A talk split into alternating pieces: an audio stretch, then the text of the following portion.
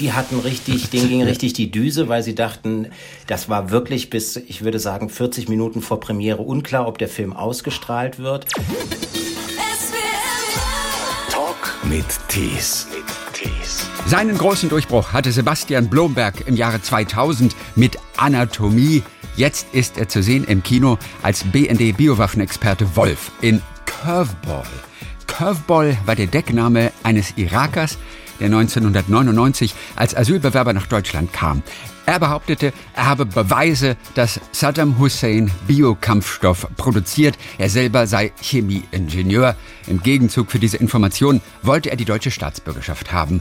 Das alles mit weitreichenden Folgen im echten Leben und natürlich auch in dem neuen Film Curveball. So, hallo nach, ja, Berlin wahrscheinlich. Nee, ich bin in Süddeutschland, im Chiemgau. Im Chiemgau? Ja. Urlaub oder Arbeit? Ja, der Anfang eines Urlaubs. Ich bin jetzt eine Woche hier oder zehn Tage äh, im äh, Häuschen meines Bruders, der, ähm, der hier im Chiemgau ein kleines Bauernhaus besitzt und das ist so hier unser Familientreff äh, auch gewesen. Während äh, Corona war das so unsere, unser Notnagel. Wenn in Berlin äh, die Nerven blank lagen, dann sind wir mal für eine Woche hierher gefahren. Sehr praktisch. Danach fahren wir nach Kroatien für drei Wochen mit dem Bus, mhm.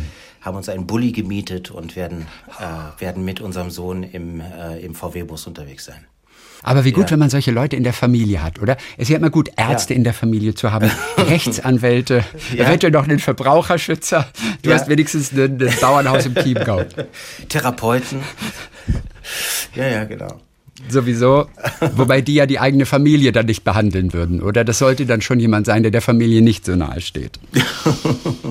Na gut, wenn du meinst. Du spielst ja. den Biowaffenexperten Wolf in Curveball. Das ist eine ganz kuriose Geschichte, ja. von der, sag ich mal, die meisten noch nie wirklich etwas mitbekommen haben. Es geht um die Rolle Deutschlands im Irakkrieg. Ja, der Vorwand der Amerikaner, hier ist ein Beweis. Die äh, Saddam Hussein produziert Biowaffen. Es gibt diesen Beweis. Und dieser Beweis, der letztendlich den Ausschlag gegeben hat, kam von einem irakischen Flüchtling aus Deutschland. Tatsächlich, der BND glaubte, wir sind den Amerikanern mal voraus und wir hier haben hier so einen Beweis. Um diese Geschichte dreht sich alles. Ich habe sogar ein Musical schon mal darüber gesehen in den USA. Da ging es um Curveball. Wirklich? Ja, das hieß Baghdaddy. Dieses Musical hieß Baghdaddy. Ah. Und da habe ich in der Tat, das ist vor vier, fünf Jahren gewesen, das erste Mal von diesem ja, äh, Informanten Curveball wirklich gehört. Bis heute haben ja. Leute in meinem Umfeld ja. von dieser Geschichte noch nicht gehört. Was glaubst du? Ja. Ähm, und dein Regisseur, der Johannes Nabe, hat sich natürlich ganz, ganz stark damit auseinandergesetzt. Warum ist diese Geschichte nie so ganz groß in die Öffentlichkeit gedrungen. Das ist doch ein gefundenes Fressen für Enthüllungsjournalismus. Für mich auch nicht ganz verständlich. Ich kenne nicht die Barrieren, die äh, von Staatswegen sozusagen äh, um diese Geschichte errichtet wurden. Also ähm, Natürlich ist es so, dadurch, dass es eine Geheimdienstangelegenheit ist und darüber hinaus auch noch eine hochnotpeinliche, äh, also für den BND, für den deutschen Geheimdienst und auch für die deutsche damals äh, in, in Amt und Würden stehende Regierung hochnotpeinliche Geschichte, ist man sich nicht ganz sicher, wie viel unterschlagen äh, wurde und immer noch wird, äh, unter Verschluss gehalten wurde und immer noch wird. Ähm, denn vieles an der Geschichte ist ja nicht aufgeklärt in dem Sinne. Ähm, äh, da kann man sich, wie der Film auch, äh, nur im, im, im Bereich der Mutmaßung bewegen, aber die Mutmaßungen sind zwingend. Äh, oder sagen wir mal so, die Schlüsse, die der Film zieht und die man allgemein ziehen kann aus dieser Geschichte, sind zwingend, nämlich dass es ja. einfach eine, naja, eine verheerende Geheimdienstgeschichte ist, in der der BND ziemlich doof aus der Wäsche schaut und mit Konsequenzen, die gewaltig sind. Nicht? Die also, wenn du so willst, in der letzten Konsequenz mit, mit dem Irakkrieg enden oder mit der Legitimation zum Irakkrieg enden. Ne? Also mit der berühmt gewordenen UNO-Vollversammlung von, äh, ja. äh, wo, wo Colin Powell seinen Vortrag hält und sagt, wir haben den Beweis. Aber klar, es ist äh, äh, natürlich zu unserer Freude ein nicht gehobener Schatz gewesen oder nur zu Teilen gehobener Schatz gewesen. Also Dokumentaristen haben sich damit beschäftigt und ein paar investigative Journalisten. Ansonsten ist das nicht weiter ähm, von Beachtung gewesen. Äh, dann ist, glaube ich, in Amerika noch ein Buch drüber geschrieben worden. Ähm, im Nachgang der Bewertung des Irakkrieges, also der Auseinandersetzung, die man, die man in Amerika über Recht und Unrecht dieses Krieges äh, geführt hat, die Auseinandersetzung und so. Ja, genau. Und wir haben jetzt diesen ja. Film draus gemacht, der so äh, natürlich auch viel Fiktionales hat. Natürlich, aber diesen Iraker, äh, Rafid im Film, den gab es. Ja. Äh, er hat dann irgendwann tatsächlich auch zugegeben, ich habe mir diese ganze Geschichte nur ausgedacht, tatsächlich. Genau. Ja, ja. Er lebt auch, glaube ich, heute noch in Karlsruhe, ja. offensichtlich. Ja. Ähm, aber mit einem anderen Namen wahrscheinlich. Ja. Aber es gibt ihn tatsächlich und er hat sich die Geschichte ausgedacht und den ganzen Bundesnachrichtendienst, damit die ganze Welt und die Amerikaner auch an der Nase herumgeführt. Deckname war für ihn Curveball. Der CIA hat ihm dann diesen Namen tatsächlich gegeben. Ja. Deine Figur, der äh, Wolf, also wie er in dem Film tatsächlich heißt, basiert natürlich auch auf einer echten Person ein ja. bisschen. Ähm, wie bist du rangegangen? Was hast du recherchiert? Was musstest du wissen, um diesen Wolf spielen zu können? Also der ähm, der, der Mann, auf den, äh, die, auf den sich die Figur bezieht, die ich spiele, der hält sich sehr bedeckt. Das äh, war schwierig ähm, bis unmöglich, an ihn heranzukommen. Da hat Johannes ein bisschen was im Vorfeld erledigen können. Ich habe ja. den Menschen nicht getroffen. Was wohl äh, bis zum heutigen Tage wahr ist an seiner Geschichte, ist, dass er an dem Erbe äh, äh schwer zu tragen hat. Also an dem Erbe mhm. dieser Geschichte und an dem, an, an dem, wie die Dinge gelaufen sind. Ich für, mich, für meinen Teil, ich habe mich vorbereitet natürlich durch äh, Sichtung von nochmal von, äh, von ähm, Dokumentarmaterial, geheimdienstlichen Dokumentationen, ähm, Guantanamo-Geschichten, äh, die ganze äh, Auseinandersetzung, die im, im großen Kontext der Verletzung der Genfer Kriegskonvention ähm, äh, stattgefunden hat. Ne? Also Änderung der Gesetzgebung der Amerikaner ähm, bei Vernehmen, Vernehmungen und Verhören und so weiter. Das ist eine riesige Geschichte. Und ähm, ähm, unsere, diese spezielle Geheimdienstgeschichte betreffend, da sind wir ehrlich gesagt nicht von Vorbildern ausgegangen, sondern haben selber kreiert. Natürlich. Also ähm, äh, sowohl ähm, Dar Salim, der, ähm, der, den, äh, der den Araber spielt, der äh, oder den Iraker spielt, der, der einer wahren Figur äh, entnommen ist, so wie, wie auch ich. Da haben wir auch an der, an, an der Schraube der Überhöhung gearbeitet. Der Film ist ja spielt ja immer wieder auch mit einer, äh, mit, mit, mit seiner, äh, mit, mit seinen Anteilen an Groteske und, und, und Farshaftigkeit oder was auch immer, wie man das nennen möchte. Mhm. Ähm, das hat uns großen Spaß gemacht, da irgendwie noch was reinzubauen in diesen Film, was neben der sehr ernsten und äh, auch traurigen, tief traurigen Erzählung etwas ja. äh, Schräges, ähm, etwas schräg, schräg ist und eigenartig und piefig, was den deutschen Geheimdienst betrifft und, und so weiter und so fort. Also das hat großen Spaß gemacht. Der Film hieß bei der Berlinale ohne Titel noch. Ja. Äh, Curveball durfte nicht verwendet werden. Was ist aus diesem Rechtsstreit geworden damals? Der ist beigelegt worden. Das, die, ähm, die Annahme hat sich bestätigt, dass das im Grunde genommen, dass es keine Grundlage dafür gab. Für eine einstweilige Verfügung hat es gereicht. Es ging ja, ja. um den Titel Curveball.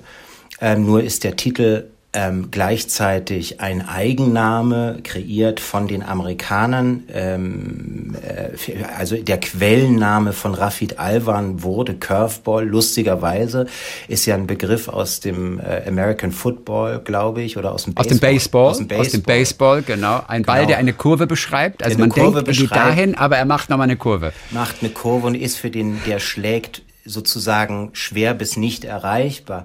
Also so ein bisschen, was die Bogenlampe im Deutschen äh, mhm. äh, äh, ist äh, beim Fußball. Ähm, ja. Und es ist natürlich, äh, ich fand das immer so toll, dass die Amerikaner dem diesen Titel oder ihm diesen Namen gegeben haben, weil äh, es im Grunde genommen auch ein bisschen mein Thema ist in diesem Film. Also es ist so ein bisschen so, als ob ich einen Curveball zugespielt bekäme Natürlich. da gibt jemand ist. vor, etwas zu sein, was er nicht ist. Das ja. ist im Prinzip die Erklärung Richtig. für einen Curveball, Richtig. der so schwer zu schlagen ist. Die, mhm. der, die Grundlage der Klage ähm, der Amerikaner, dieser amerikanischen Filmproduktion war, dass sie sich auf ein journalistisches Buch äh, be bezogen, was den Titel hatte, Curveball hatte und sagten, da sind ja ähm, äh, ähm, beträchtliche Teile aus diesem Buch sind ja in eurem Film verarbeitet worden und wir haben aber die Filmrichter an diesem Buch. Was aber nie angefasst wurde. Das ist irgendwie acht Jahre lang liegt das bei einer kleinen oder mittelgroßen Filmproduktion? Und wir, unsere Vermutung war so ein bisschen, dass man äh, den Klingelbeutel aufgehalten hat. Also dass man da so äh, mhm. ahnte, dass man da noch Geld verdienen kann äh, durch einen Rechtestreit ja. oder irgendwie sowas. Ja, ja. Äh, das hat sich aber zerschlagen. Ich glaube, es heißt jetzt Curveball mit einem kleinen Untertitel, um alle, ah. ähm, äh, um alle äh, möglichen Missverständnisse auszuräumen, äh, ist dann sozusagen jetzt noch gibt's noch so eine Subline ähm, Curveball ein Spiel. Wir ich machen weiß es die Wahrheit. gesagt nicht. Ich weiß es nicht mehr. Genau. Curveball, wir machen die Wahrheit. Wir machen die Wahrheit. So die Wahrheit. Sehr schön. Was haben Sie mit den Plakaten denn heute gemacht? Äh, wenn so eine einstweilige Verfügung existiert, das ist ja, das ist ja nicht ohne, aber es hingen ja schon Plakate in der Stadt davon. Hat die Berlinale samt und sonders wieder abhängen müssen. Ach, und cool. lassen. Also die hatten richtig, denen ging richtig die Düse, weil sie dachten, ähm, das war wirklich bis, ich würde sagen, 40 Minuten vor Premiere unklar, ob der Film ausgestrahlt wird. Sie haben sich dann für diesen Weg entschieden. Ari hat aus der Ferne, das kannst du ja heute machen, digital die Titel aus der Kopie entfernt. Also die haben von München aus ähm, den Film bearbeitet. Das kannst du heute so machen und kannst den Titel raus äh, exen sozusagen, ja. sodass also die die die die die, äh, die Titelsequenz ohne den tatsächlichen Titel mhm. ausgestrahlt wurde. Und das war das, worauf sich Berlinale samt Anwälten einigen konnten, dass sie gesagt haben, naja, wir wollen diesen Film natürlich zeigen, dann machen wir das und laut Aussage der zuständigen Anwälte der Berlinale Ach, hieß es dann auch, da kann euch eigentlich nichts passieren. Und so war es auch. Also du als Biowaffenexperte, ja. äh, der zuvor auch im Irak schon war oder beziehungsweise für die UN und dort kontrolliert hat und er ist der Experte beim BND hier in Deutschland mittlerweile. Du musstest ja ein bisschen schlechteres Englisch sprechen, als du im echten Leben sprechen würdest. Ja. Das hat dir ein bisschen Bauchschmerzen gemacht, oder? Davon hast du gehört. Ja, das ist immer wieder Thema gewesen. Es ist lustigerweise auch äh, bei den Verleihverhandlungen mit den Amerikanern plötzlich Thema gewesen. Und ich dachte Ach. so, Leute, ich hab's euch gesagt. Ich hab's euch gesagt. Ich war halt, ich war mit ähm, Johannes, sowohl mit Johannes als auch mit äh, Virginia, die ja unsere Native Speakerin am Set war sozusagen und mit der ich ein bisschen Vorbereitung mhm. gemacht habe. Die ist also früher nach Deutschland gekommen und wir haben unsere Szenen gearbeitet und so.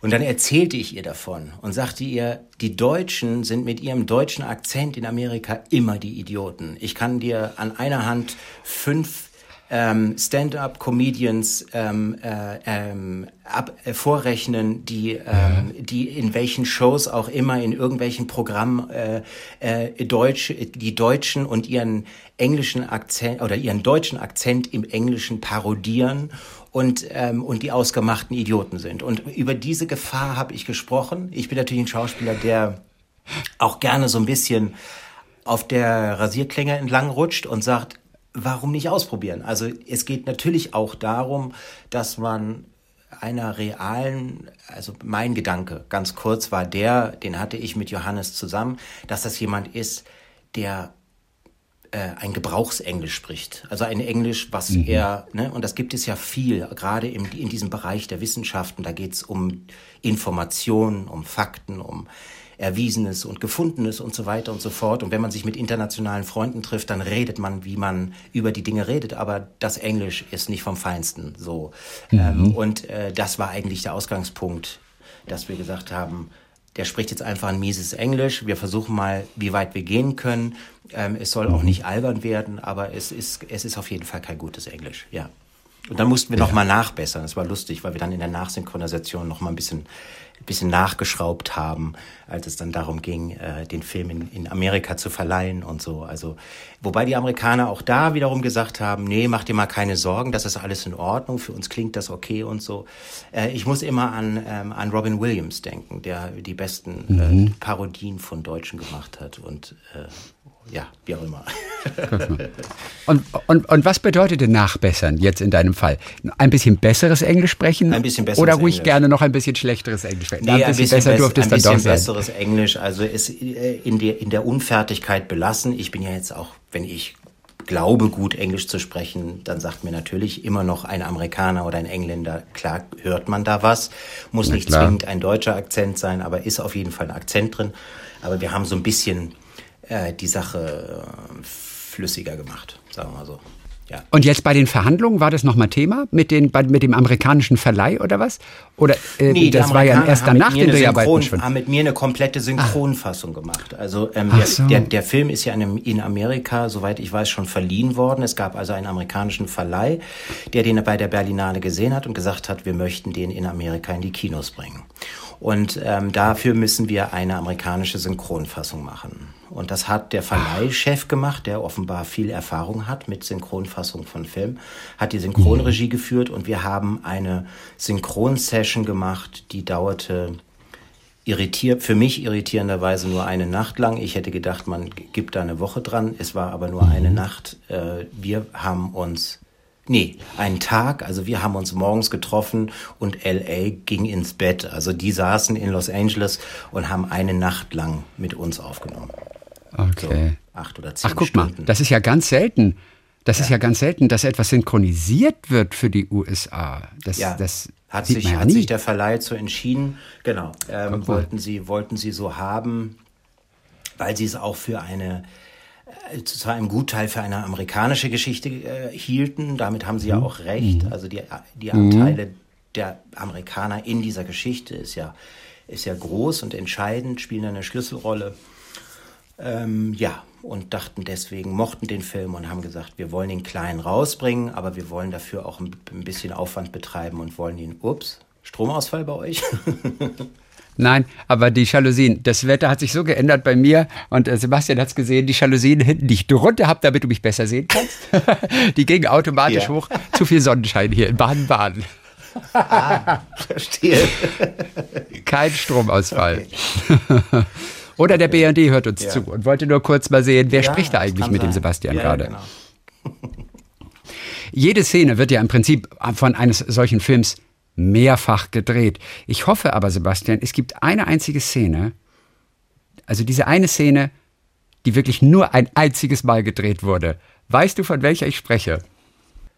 Die Schlittenszene. Die Szene, nicht die Schlittenszene.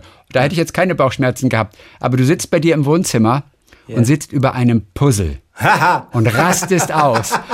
Und das Puzzle zerstörst du in alle Richtungen. Und ich, mein erster Gedanke war, ich hoffe, diese Szene mussten sie, also für die armen Requisiteure, ich hoffe, diese Szene haben sie nur ein einziges Mal gedreht und sie war sofort im Kasten. Also, Sie haben die Szene mehrfach gedreht, um diese Frage zu beantworten. Nein! Ja, ähm, und Sie hatten, glaube ich, zwei Ausgaben der Puzzle maximal und wir haben für verschiedene Takes und für verschiedene Einstellungen ähm, nochmal so zusammengesetzt, dass es im Bild aussehen konnte, wie wenn das Puzzle wieder zusammengesetzt wäre.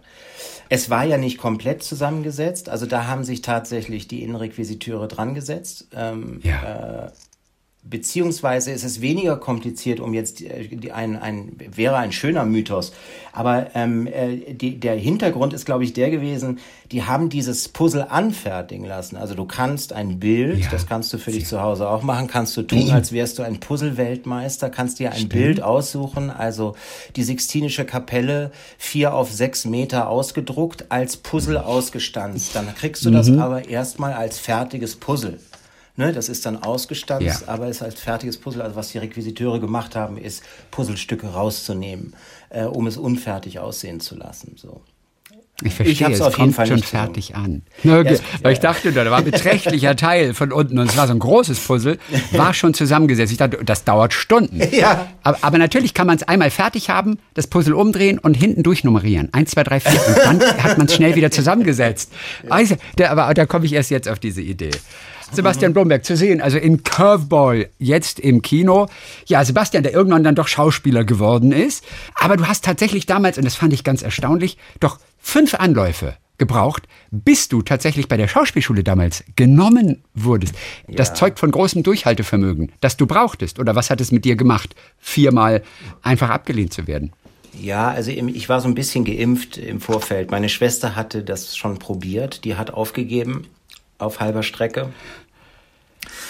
Ich wusste von anderen, dass man dass es da Kandidaten gibt, die lernst du ja dann auch kennen auf dem Weg auf dieser Reise. Die, ich hatte zum Beispiel eine Kollegin, die hat, glaube ich, 18 oder 20 Aufnahmeprüfungen gemacht über den hier einen Turnus von drei Jahren und ist dann endlich angenommen worden. Das ist aber ein sehr seltener Fall. Ähm, mhm. äh, in, äh, so äh, nein, ehrlich gesagt gibt es einige prominente Beispiele. Ich habe mich, glaube ich, aufgerichtet an Klaus-Maria Brandauer. Der ist auch viermal abgelehnt worden oder irgend so jemand. Ich weiß es nicht mehr ganz genau. Ich hatte natürlich meine Beispiele gesammelt, ähm, um mich aufzurichten und zu sagen, naja, das muss jetzt nicht unbedingt was heißen. Es, außerdem war es so, dass ich auf dem Weg immer wieder durchaus Zeichen bekommen habe, dass es, äh, dass es, wenn ich jetzt noch so ein bisschen weitergehe und ein bisschen mutiger mhm. werde und, und couragierter, das ist sowas, was man, glaube ich, im Laufe der Zeit dann lernt, also so ein Scheiß-Egal-Gefühl zu entwickeln. Ich mache das hier und ihr guckt zu und dann schauen wir mal.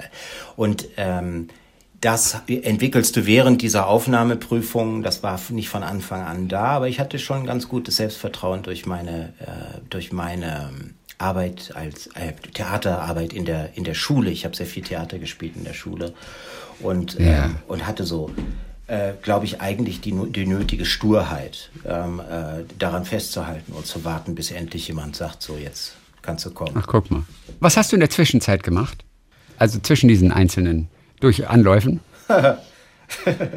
gute Frage. Jetzt wird's interessant. Ja, gute Frage. Äh, das war so ein re relativ kompakter Zeitraum, in dem das stattgefunden hat. Ich weiß nur, dass ich ah, zum Beispiel okay. Teile meiner mündlichen Abi-Prüfung unter, unter den Tisch habe fallen lassen, weil ich mich schon auf meine Aufnahmeprüfung vorbereitet habe.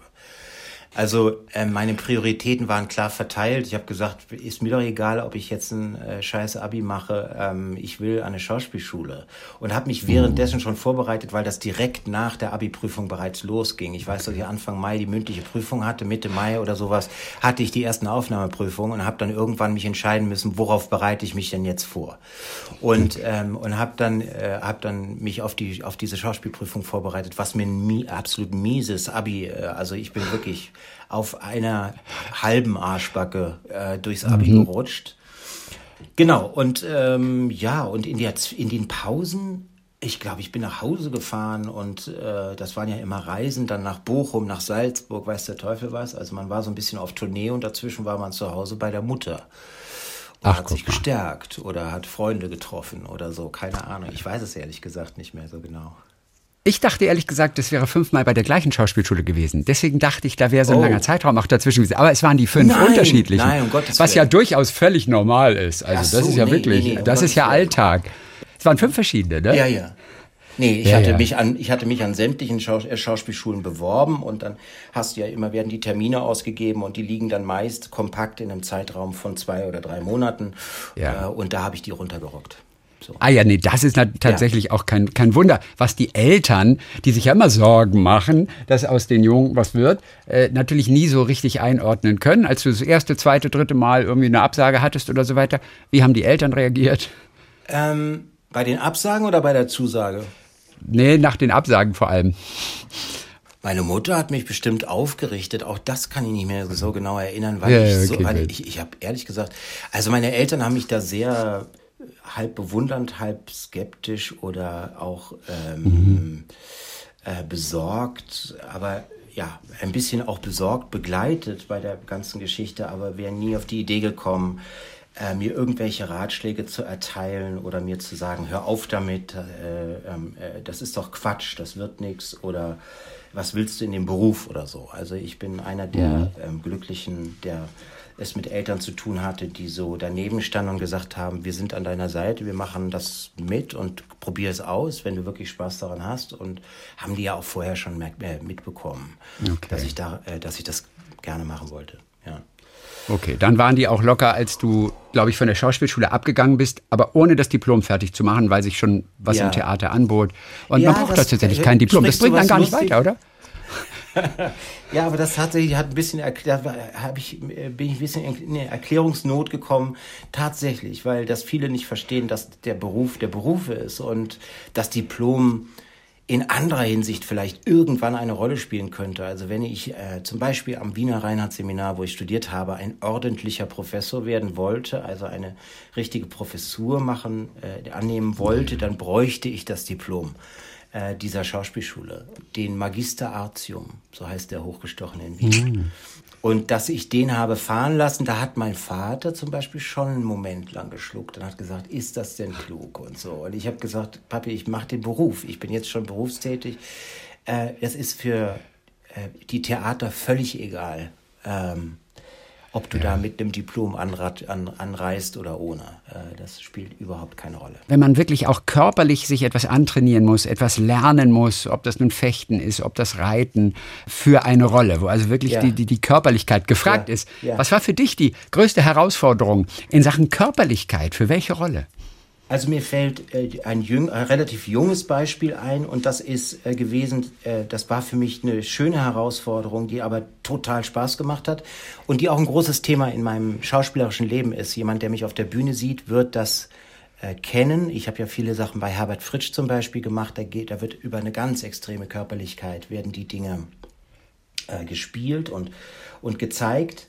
Äh, also fast Commedia dell'arte, eine Überzeichnung, körperliche Überzeichnung.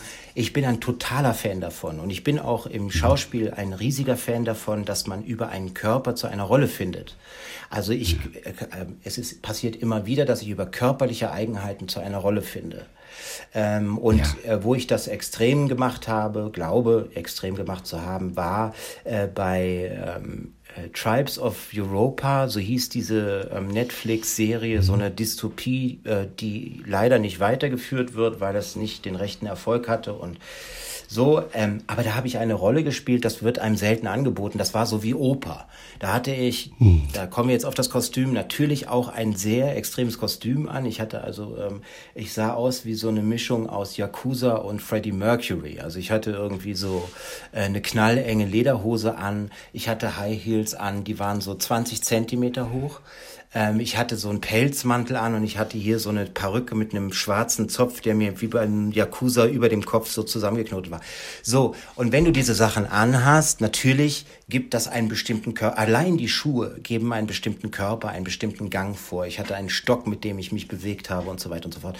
Und das hat so Spaß gemacht und äh, passiert nicht allzu oft, ne, dass du, äh, sagen wir mal, in diese in diese Extreme gehen kannst. Ähm, das muss ja auch nicht immer das Extrem sein. Will nur sagen, ich liebe das, wenn man mir einen, wenn ich einen Körper erfinden kann, über den ich zu einer Rolle finde. Und das meine ich im buchstäblichen Sinne. Also du kannst dir einen Körper erfinden und dann die Sprache dazu.